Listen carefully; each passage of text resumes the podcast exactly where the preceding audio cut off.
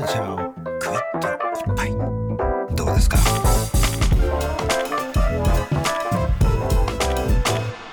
カルチャーワンショットさあここからは明日すぐ使える一発必中のカルチャー情報をお伝えするカルチャーワンショットのコーナーです。今月は番組恒例こちらの企画をお送りしております。題してアトロク推薦図書月間2024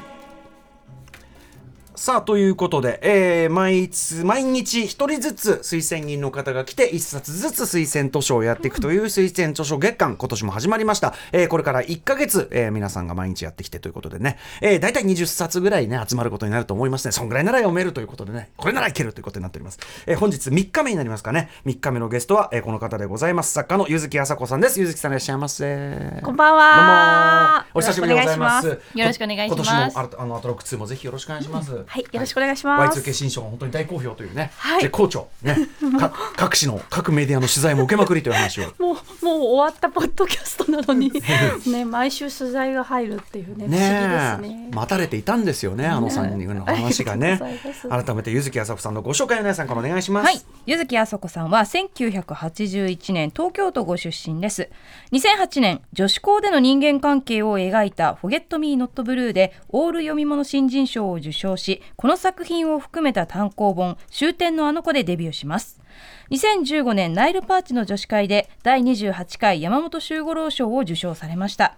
そして先月には初の児童文学「マリは素敵じゃない魔女」をエトセトラブックスから出版されました。そして TBS ポッドキャスト Y2K 新書でもおなじみです。はいということであの前回はね、えっと、5月に「オールノット」というね、えー新刊の時にお話を伺いましたけども、えー早くも今度は児童文学マリは素敵じゃない魔女、出されたということで。えーこれね実はメールもいただいてるんです。ちょっとご紹介させてください、はい。ラジオネームたけさんです、えー昨年末に新大田のエトサルタラブックさんブックスさんでの、えー、柚木あさこさん一日店長イベントの際にお話しさせていただきましたと、えーとても嬉しかったですと、えーでその際に友人の3人のお子たちに、えー、柚木さんの新刊「マリは素敵じゃない魔女」をプレゼントするために購入しました、お正月にプレゼントを渡してその友人から本とても喜んでるよありがとうと連絡がありました、彼女たちにとってこの本との出会いが素敵な読書体験になれば良いと思っています。今日の柚木さんのお話も楽しみですということなんですけど今回その児童書ってね、はい。えっ、とトライされたのは、まあ、なぜというかあれなんでしょうか？ですね。あのエトセトラブックスさん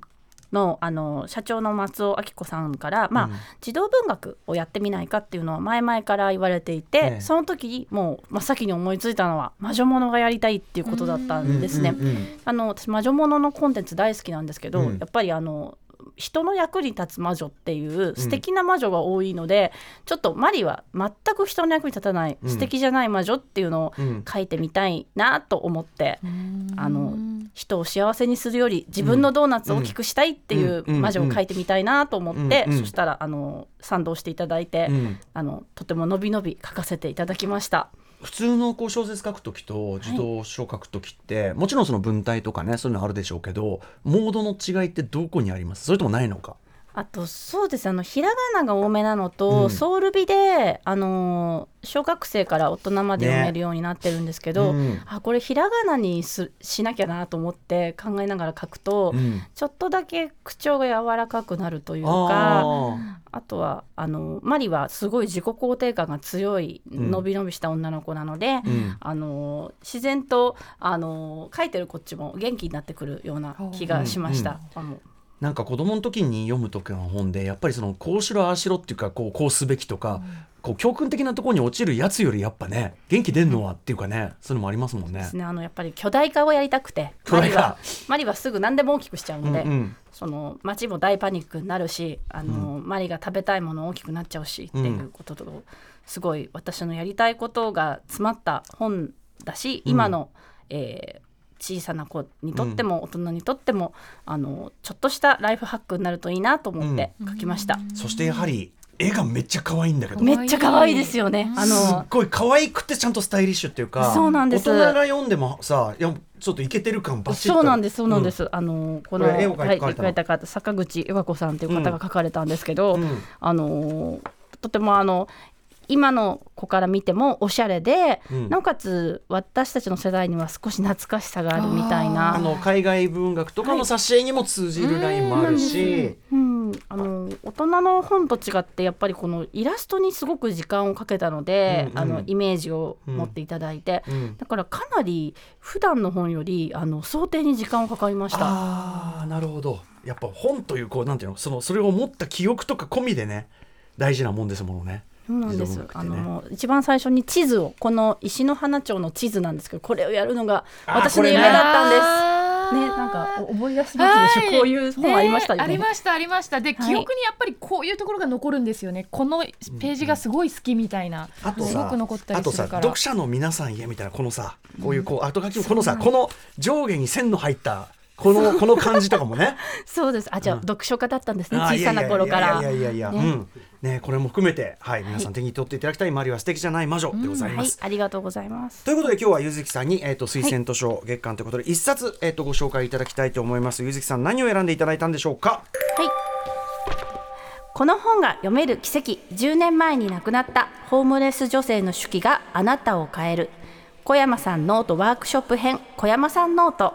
小山さんノートこれちょっと後ほど言いますけどあの来たって感じがしました、えー、どんな本なのか、えー、ちょっと宇内さんからご紹介お願いします、小山さんノートは2013年小山さんと呼ばれていたホームレスの女性が亡くなりました。公園で暮らしながら膨大な文章を書き綴っていた小山さん。街を歩いて出会う者たち喫茶でノートを広げ書く時間そして頭の中の思考や空想。2015年から小山さんのノートを書き起こすワークショップが立ち上がり8年を経た2023年ワークショップに参加したメンバーによるそれぞれのエッセイなども収録した小山さんノートが出版されました。はい実はこれめちゃくちゃタイムリーでゆずきさん、あのー今週の月曜にまだあの配信になってないんですけど収録した、えー、と翻訳家のえー斉藤真理子さん、まあ、アトロクブッククラブであのおすすめ本ということで日記文学っていうんですかね日記ものご紹介という中で何冊かご紹介いただいた中の一つがまさにこの小山さんノートで。え光栄です。そうなんですよ斉藤さん大好き嬉しいです。そうあのめっちゃ面白かったんですけど、そうほんでやっぱお話聞いてあこれはすごい本ですねとなり、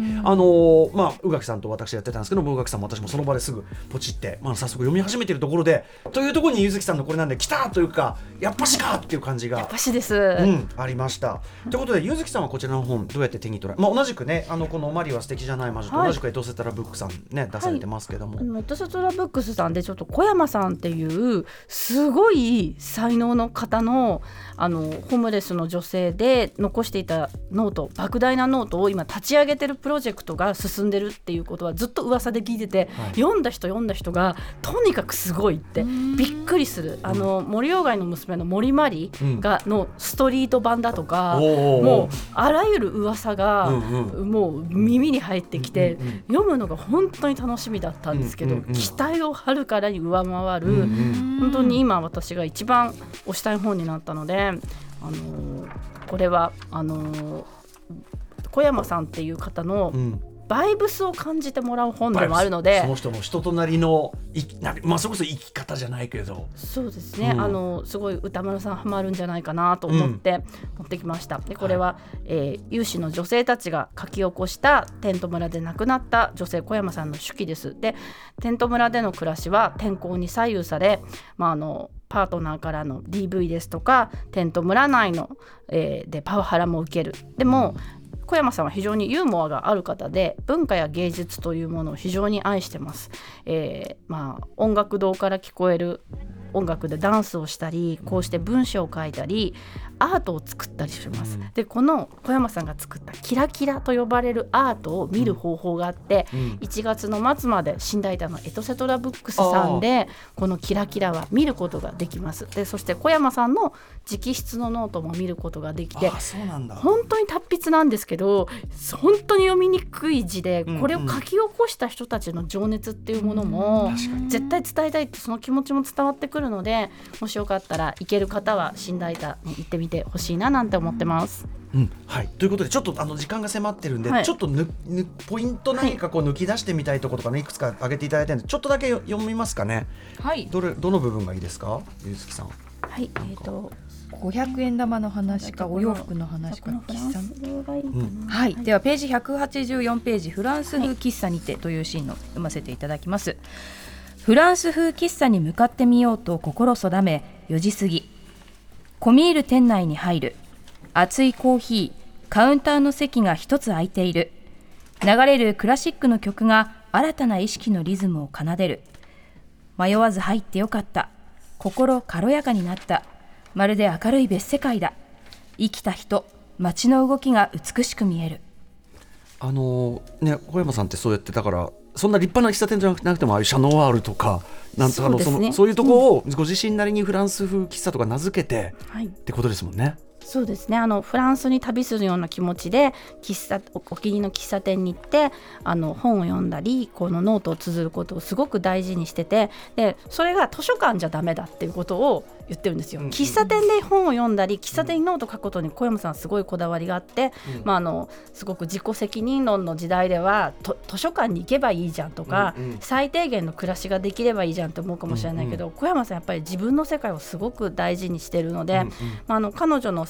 から見える東京とか彼女から見えるこの日本っていうのがあのいかにあのこの人の役に立たなきゃいけないやつ、まあ、マリにも通じるんですけど、新しいビルが立ち並んでホームレスの方たちを排除する街づくりっていうものがどんどん進められてそこから取りこぼれたものみたいなものが彼女の式から自然と見えてくるっていうのがこの本の読みどころだと思います。我々にとっても僕はそのあの斉藤さんにも言ったんですけどよりよく生きるってどういうことっていうかど何がいい人生っていうか生きるってことなんだろうとかすごくちょっとこっちも襟正されるっていうかいくら金持ってたって、うん。これより貧しい景色しか見てないやついくらでもいるだろうしとか、うんなんか小山さんの見てる世界の豊かさになんかすごく、うんでもハードな現実のこともちゃんと書かれてるとかねそこはね。ですねあの多分読んだ人が多分景色が変わるのが傑作だと思うんですけど小山さんノートを見た後に渋谷とか銀座とか歩いてみたら全然見方が変わってくると思います。ということで小山さんノート、エトセトラブックスから出ております。えっと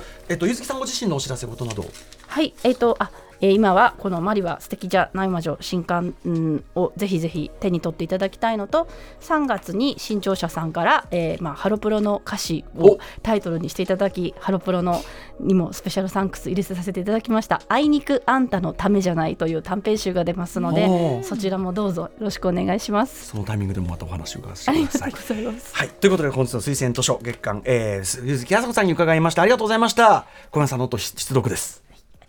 ありがとう After Six Junction. Soon.